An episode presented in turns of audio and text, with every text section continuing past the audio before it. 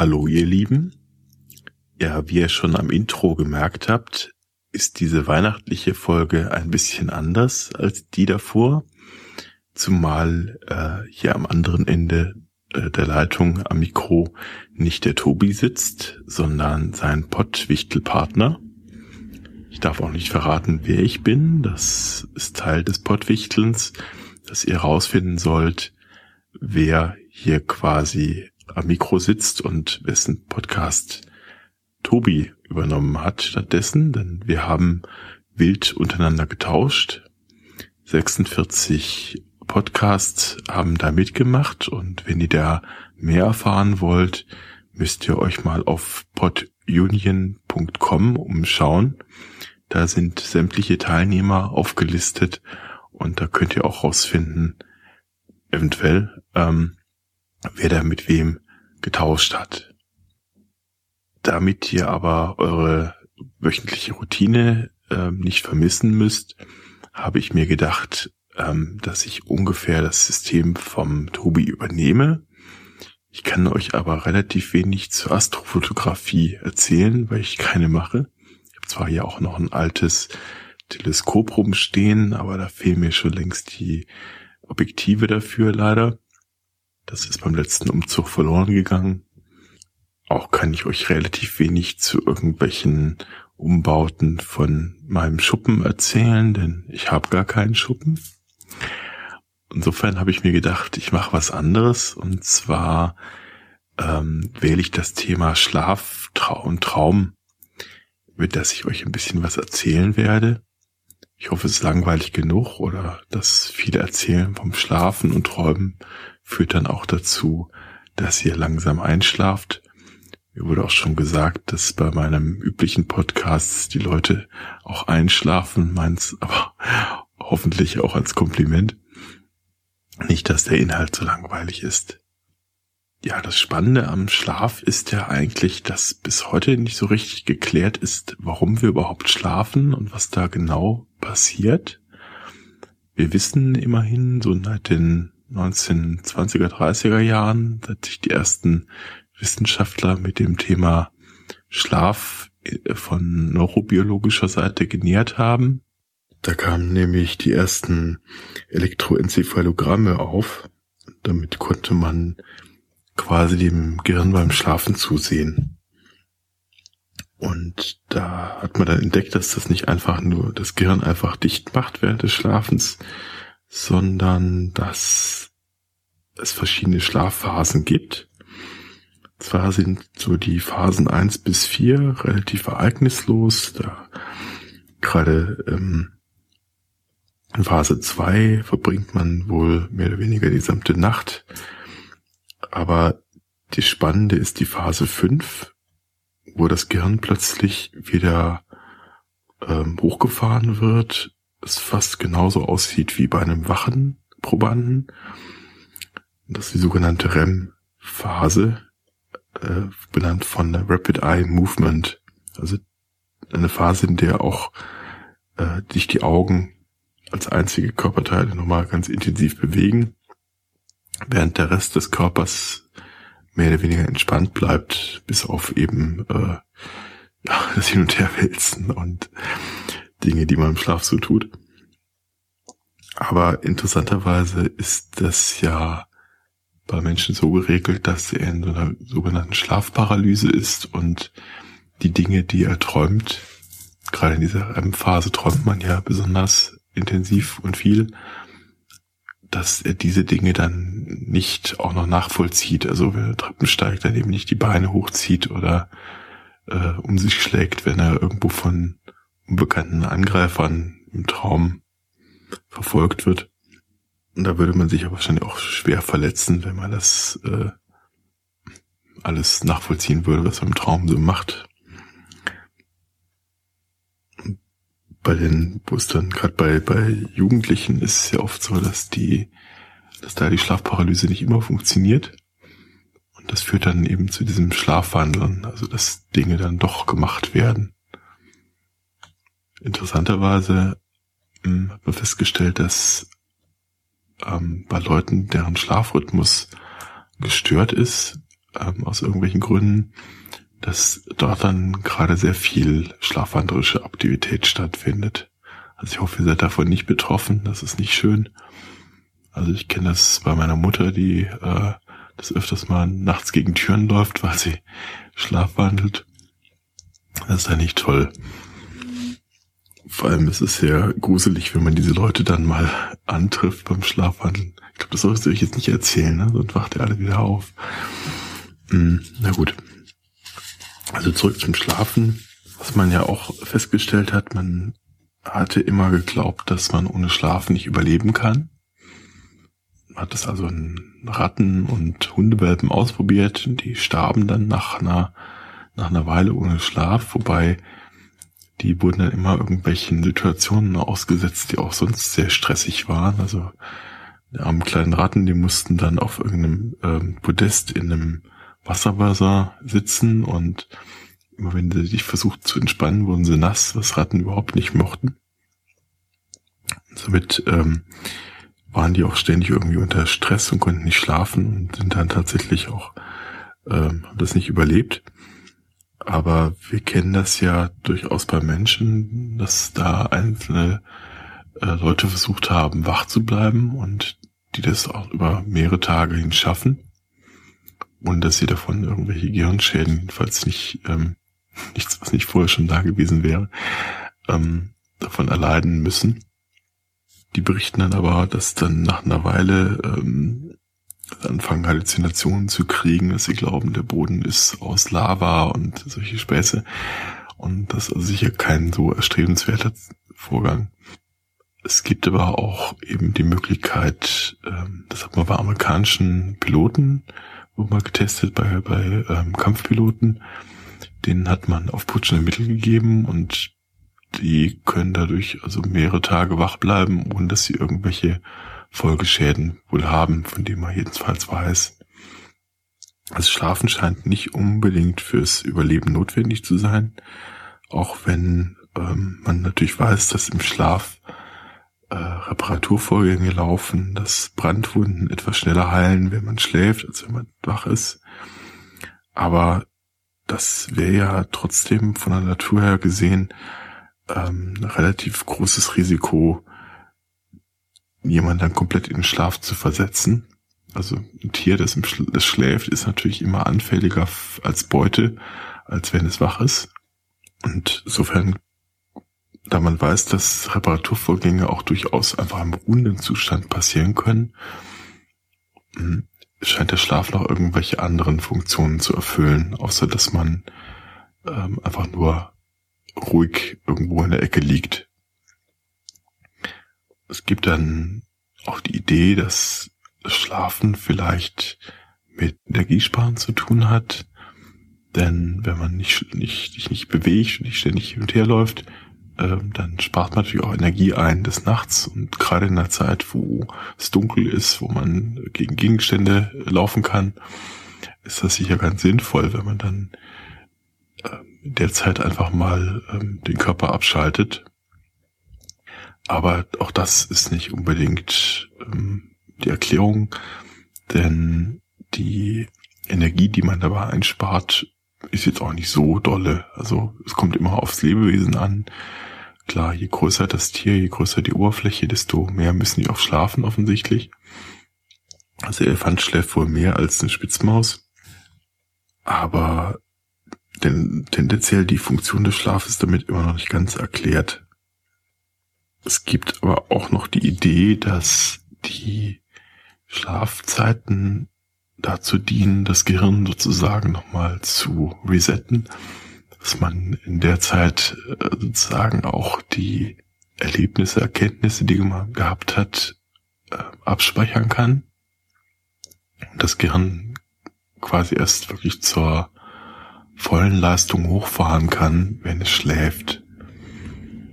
Dafür spricht zum Beispiel, dass man äh, Testpersonen Aufgaben gegeben hat, die sie entweder vor oder nach ihrer Schlafphase lösen sollten. Also lesen sollten sie es vorher schon, aber die einen hat man dann halt direkt dran gesetzt an die Aufgabenlösung und die anderen durften erst schlafen und sollten es am nächsten Morgen lösen. Und tatsächlich scheint die, die eine Schlafphase hinter sich hatten, die Probleme schneller und effizienter gelöst zu haben.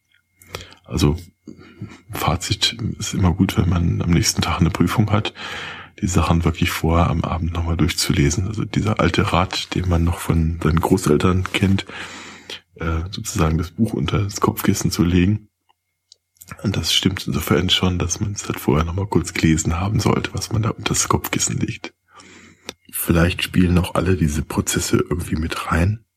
Bis heute weiß man ja noch nicht so genau, wie das Gedächtnis generell funktioniert und also zumindest nicht im, weiß man es in Ansätzen bislang erst, wie solche Abspeicherprozesse auf längere Frist äh, stattfinden. Aber ähm, das kann auch nicht unbedingt der letzte Schluss sein, denn REM-Schlaf ist offenbar keine Voraussetzung dafür, sich Dinge merken zu können. Es gibt nämlich ein paar Menschen, die ähm, aufgrund von Tumoren oder Gehirnverletzungen nicht in der Lage sind, ähm, diese REM-Schlafen, Schlafphasen zu haben. Und bei denen ist es dann dennoch so, dass sie sich daran merken können. Also das, daran scheint es nicht zu liegen. Andererseits wissen wir, dass gerade Säuglinge, und das geht nicht nur für Menschen, sondern auch für die meisten anderen Säugetiere, ähm, ja sehr, sehr lange schlafen. Bei Menschen sind das ja äh, zum Teil bis zu 16 Stunden, die Säuglinge schlafen verbringen. Auch wenn die Eltern immer was anderes behaupten, aber meistens schlafen die Babys ja. Und diesen Schlaf verbringen die Babys äh, größtenteils in der REM-Phase. Das heißt, sie träumen. Das wäre also nochmal ein Argument für die Idee, dass in dieser Zeit ähm, Abspeicherprozesse im Gehirn stattfinden, die eben tagsüber während der Wachphase nicht passieren können. Interessant ist aber auch, dass ähm, ja es ja nicht nicht nur auf die Helligkeit- und Dunkelphasen ausgerichtet ist, Schlafrhythmus bei ähm, den meisten Tieren, sondern dass äh, da auch andere Dinge eine Rolle spielen, dass wir gerade ähm, Raubtiere und äh, ja, die Tiere, die nachher gefressen werden, unterschiedliche Schlafrhythmen haben. Und zwar interessanterweise schlafen Raubtiere länger als äh, Beutetiere. Und wir als Menschen sind so als Allesfresser genauso in der Mitte dessen, dass auch schon vermutet wird, dass äh, das noch ein sinnvoller Trick der Natur ist, um eine Ausrottung der Beutetiere zu verhindern, damit die quasi mehr Zeit haben, sich wieder zu reproduzieren. Ja, man sieht, der Schlaf ist ein immer noch ungelöstes Phänomen, auch wenn wir das schon seit Millionen von Jahren machen, ist immer noch nicht so ganz klar, warum Schlaf als solches existiert. Wobei einige ähm, Forscher sogar glauben, dass die Frage falsch gestellt ist, denn man sollte sich viel mehr fragen, warum wir eigentlich hin und wieder wach sind. Denn ähm, die, deren These ist, dass der Schlaf der natürliche Daseinszustand sei, ähm, den wir auch ja mit den etwas schlichteren Tierchen und Bakterien, Zellen unseres Körpers gemein haben, nämlich ähm, die ganze Zeit in einem Dämmerzustand zu verbringen, der eben nicht bewusst ist. Ähm, und dann müssen wir den natürlich unterbrechen als höhere Lebewesen, um, ja, wie Sie schön sagen, zum Kühlschrank zu gehen und, äh, und uns dort äh, zu bedienen. Das Schlaf funktioniert im Schlafen eher schlecht. Also für Fortpflanzung und für ähm, also Reproduktion und Ernährung ist natürlich der Wachheitszustand da idealer. Jetzt habe ich die ganze Zeit vom Schlafen berichtet und dass das eigentlich bis heute ein mehr oder weniger ungeklärtes Phänomen ist, aber eigentlich noch unbekannter als der Grund, warum wir schlafen, ist eigentlich das Phänomen des Träumens. Und das liegt ein bisschen auch in der Natur der Sache, denn das Träumen kann man anders als das Schlafen ja nicht direkt beobachten. Da sind die Forscher darauf angewiesen, dass einem die Träume am nächsten Tag berichten, was sie da im Schlaf als Abfolge von Bildern, Geräuschen, Gerüchen äh, erlebt haben. Anscheinend ist es so, dass die Menschen generell alle etwa gleich viel träumen. Zwar in allen Schlafphasen, aber vermehrt natürlich in dieser sogenannten REM-Phase. Dass wir uns nur äh, bedingt an, an Träume erinnern. Und das hat wahrscheinlich den einfachen Grund, dass wir ähm, sicher schon jedem von euch mal passiert, dass man sich am nächsten Tag nicht mehr richtig entsinnen kann. Hat man das geträumt oder war das jetzt, war das jetzt doch echt? Ich hatte neulich etwa ähm, geträumt, dass ich ein Podcast-Interview führe und ich habe mich über den Inhalt total geärgert, weil das ganz schlecht recherchiert war und der äh, Fragesteller mich da ganz unfaire Fragen, äh, mir Umfrage, faire Fragen gestellt hat. Und da bin ich wutentbrannt aufgewacht und wusste aber überhaupt minutenlang nicht, ob das jetzt wirklich stattgefunden hat oder nicht.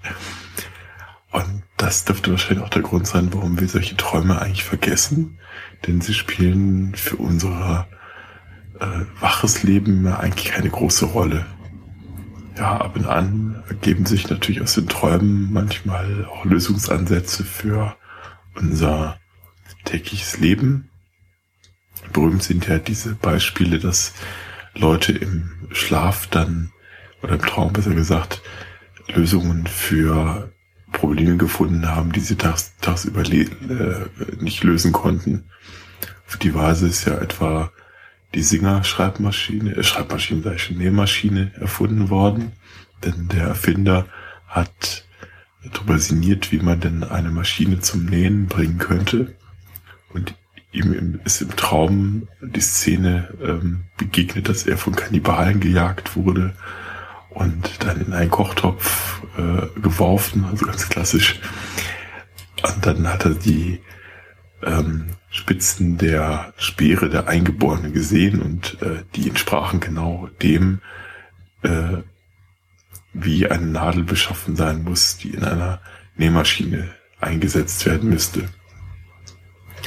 Und ähm, so haben sich wohl etliche, angeblich etliche Lösungsansätze äh, für verschiedene schwierige Probleme in der, ja, in der Forschung auch über Nacht äh, lösen lassen. Andererseits muss man manchmal aufpassen, denn es gibt auch die schöne Geschichte eines Romanschriftstellers, der im, äh, der immer wieder äh, Ansätze für einen tollen Roman träumte und dann sich am nächsten Morgen ärgerte, weil er sich das nicht merken konnte.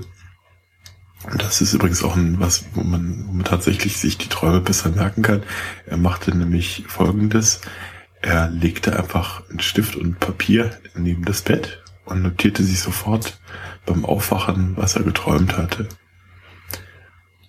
Das funktioniert übrigens auch im, für die Nicht-Literaten, äh, also sprich äh, für uns alle, wenn wir uns an Träume entsinnen wollen. Denn in den ersten Minu Sekunden, Minuten nach dem Aufwachen sind die Träume noch präsenter und dann vergisst man sie meistens.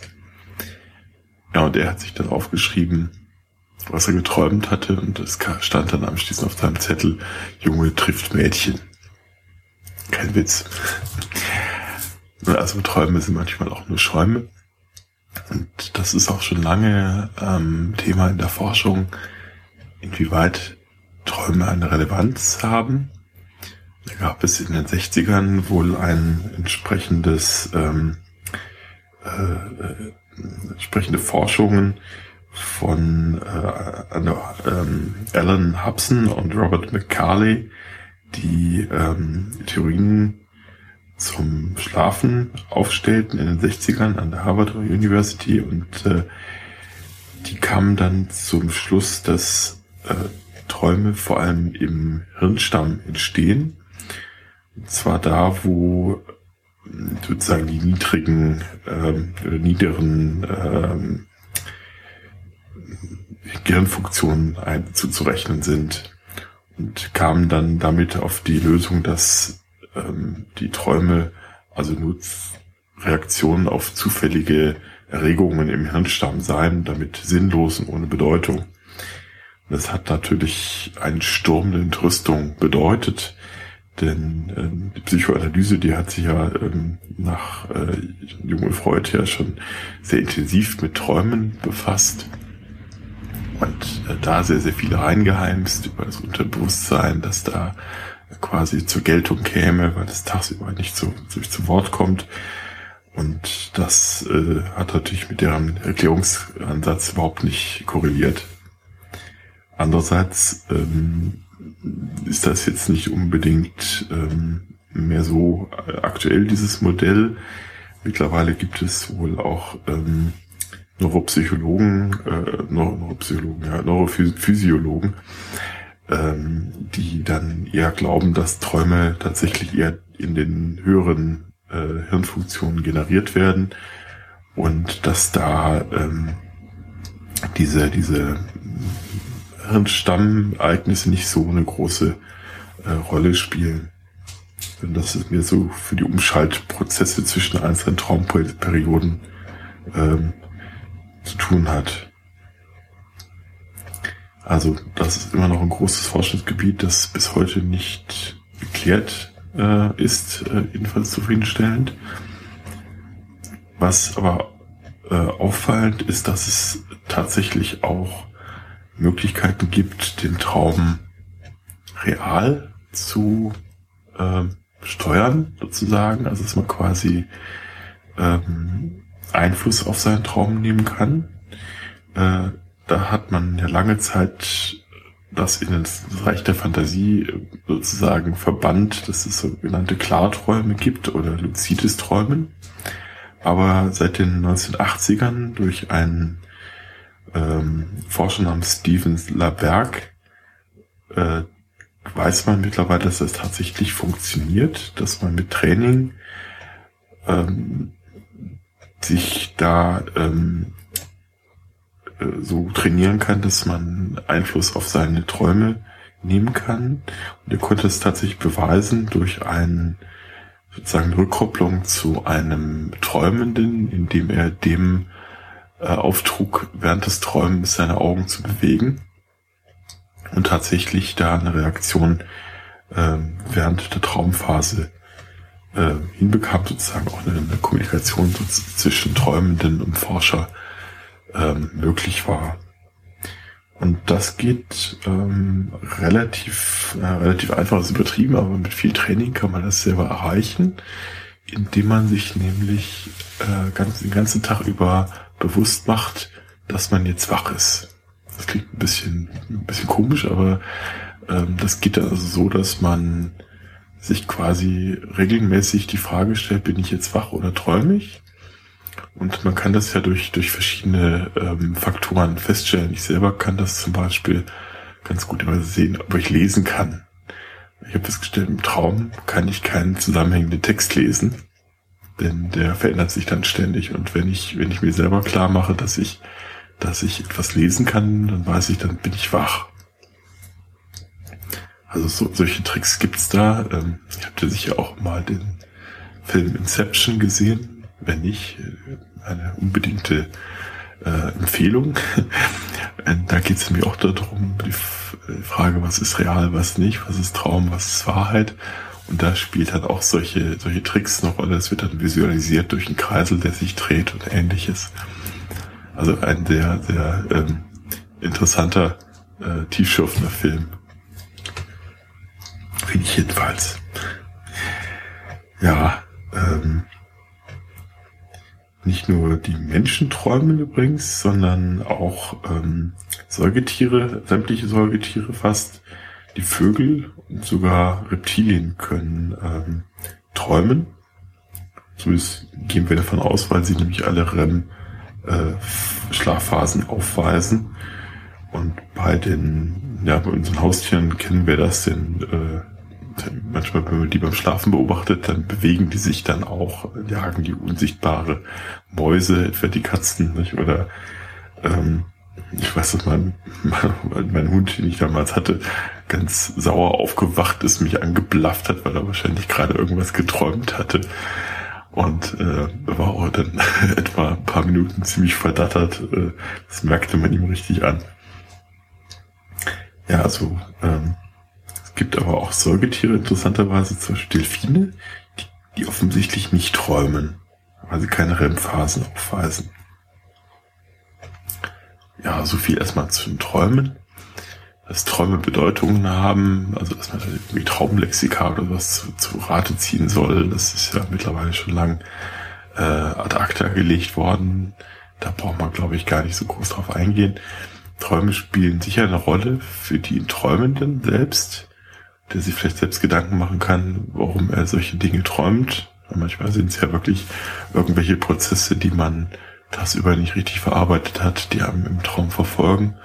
Manchmal ist es auch einfach, sagen, Unterhaltung, damit das Gehirn vielleicht nicht äh, äh, sich langweilt im Schlaf. Gibt es ja auch die These. Aber ähm, ich denke, 99 Prozent unserer Träume haben keine wirkliche Bewandtnis. Und so sieht das die Forschung mittlerweile größtenteils auch.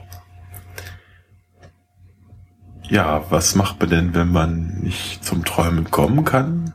Wenn man nämlich zum Beispiel nicht einschlafen kann? Dann gibt es ja viele Tricks, wie man, wie man, äh, was man so machen kann, wenn man nicht einschlafen kann. Das erste Trick ist, ist ganz einfach, nämlich tagsüber weniger Koffein zu sich nehmen. Und zwar ähm, in sämtlicher Form. Ähm, also weder, weder Kaffee noch, noch Cola noch ähm, Mate-Tee, was meine große ähm, Sünde momentan ist, sondern denn auch in Tee ähm, ist äh, Tein, was eigentlich nichts anderes ist als Koffein. Und wenn das in äh, großen Mengen oder im, zu kurz vorm Schlafengehen getrunken wird, dann macht sich das auch negativ im, ja, beim Schlafprozess äh, bemerkbar. Also nicht nur sogar während des ähm, Einschlafens, sondern auch in der Nacht, dass dann also auch zum Teil die Schlafphasen gestört sind und dass man viel öfters aufwacht während des Schlafens. Das habe ich vorhin übrigens vergessen zu erwähnen, das wusste ich früher auch noch nicht.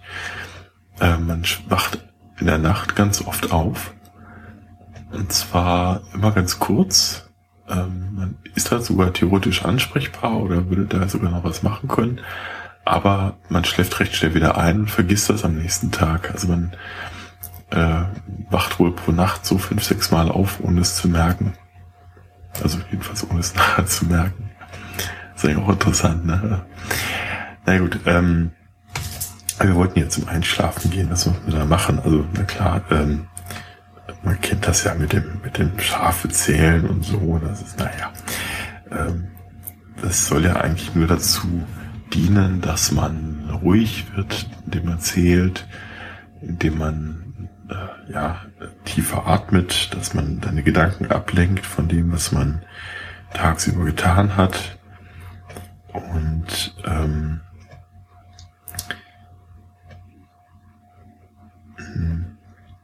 ganz wichtig ist wohl, ähm, dass man ähm, auch kein Alkohol trinkt, denn der hilft zwar einzuschlafen, aber ähm, das ist eben kein gesunder Schlaf dann oft. Also der, die Schlaftiefe ist damit dann auch beeinflusst.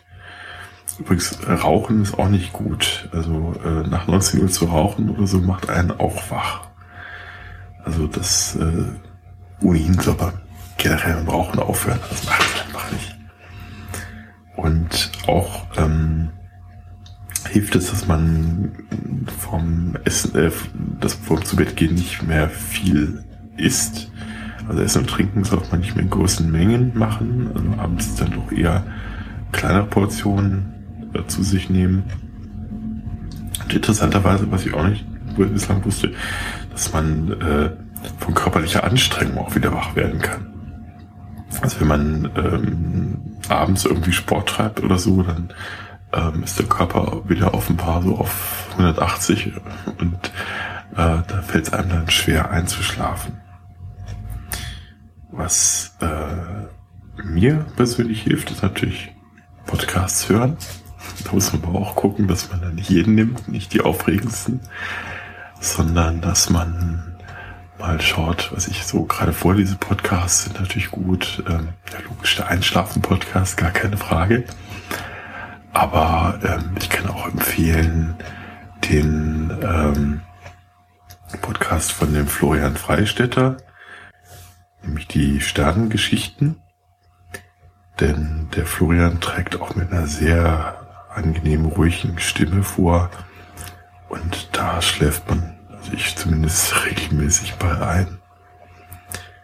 Ja, natürlich hilft auch, müsste natürlich nicht unbedingt ähm, auf gesprochenes Wort aus sein. Das geht natürlich auch wunderbar mit Musik, ruhiger Musik, klassische Musik ist halt natürlich ganz gut, äh, wenn man drauf steht. Oder was natürlich auch geht, sind so Naturgeräusche, dass man irgendwelche murmelnden Bäche und ähm, Regentropfen sowas hört. Das habe ich auch mal probiert. ist auch ganz nett.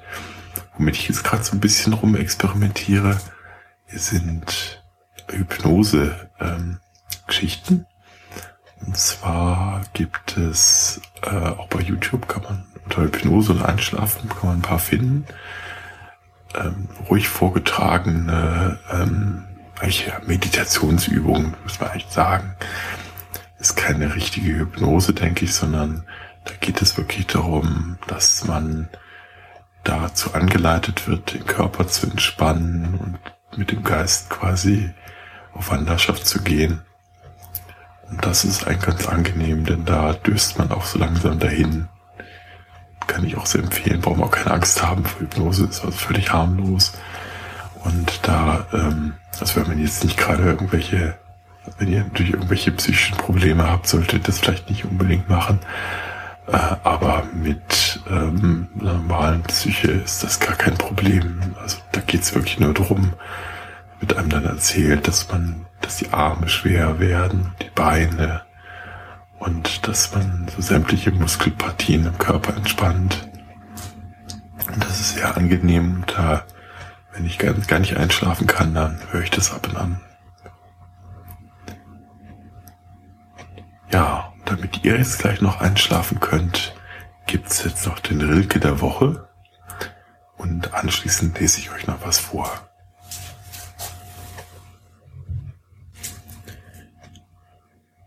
Ja, und passend zum Thema Schlaf habe ich mir hier den Schlafmond ausgesucht. Abseits im Garten blüht der böse Schlaf, in welchem die, die heimlich eingedrungen, die Liebe fanden, junger Spiegelungen, die willig waren, offen und konkav. Und Träume, die mit aufgeregten Masken auftraten, riesiger durch die Koturne, das alles stockt in diesen oberen Flasken, weichlichen Stängeln, die die Samenurne, nachdem sie lang die Knospe abwärts tragend, zu welken meinten, fest verschlossen heben, gefranste Kelche aufeinander schlagen, die fieberhaft das Mondgefäß umgeben. da das so kurz war, habe ich gedacht, mache ich noch einen, oder? Einen könnte noch. Das passt nämlich auch schön zum Einschlafen zu sagen. Ich möchte jemanden einsingen, bei jemanden sitzen und sein. Ich möchte dich wiegen und klein singen, begleiten, schlaf aus und schlaf ein. Ich möchte der Einzige sein im Haus, der wüsste, die Nacht war kalt, und möchte horchen herein und hinaus, in dich, in die Welt, in den Wald. Die Uhren rufen sich schlagend an, man sieht der Zeit auf den Grund. Und unten geht noch ein fremder Mann und stört einen fremden Hund. Dahinter wird Stille. Ich habe groß die Augen auf dich gelegt, und sie halten dich sanft und die lassen sich los, wenn ein Ding sich im Dunkeln bewegt.